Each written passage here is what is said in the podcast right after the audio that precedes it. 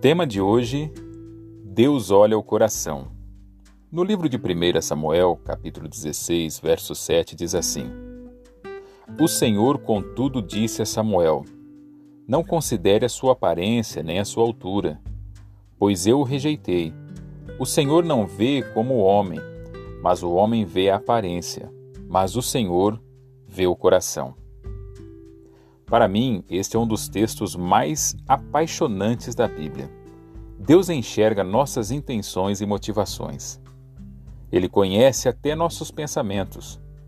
Existem muitas possibilidades dentro de nós, mas às vezes, por sermos tão exteriorizados, não percebemos. Tenho aprendido a olhar para dentro de mim. Faça o mesmo.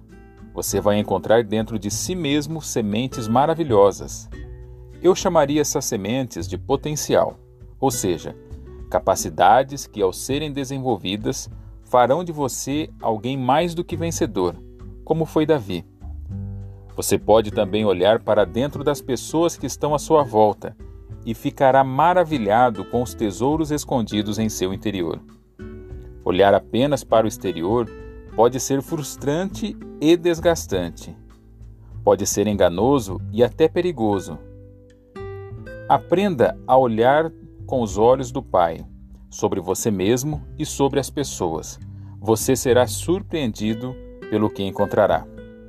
Para meditar, aprenda a ter o olhar do Pai sobre você mesmo e sobre as pessoas.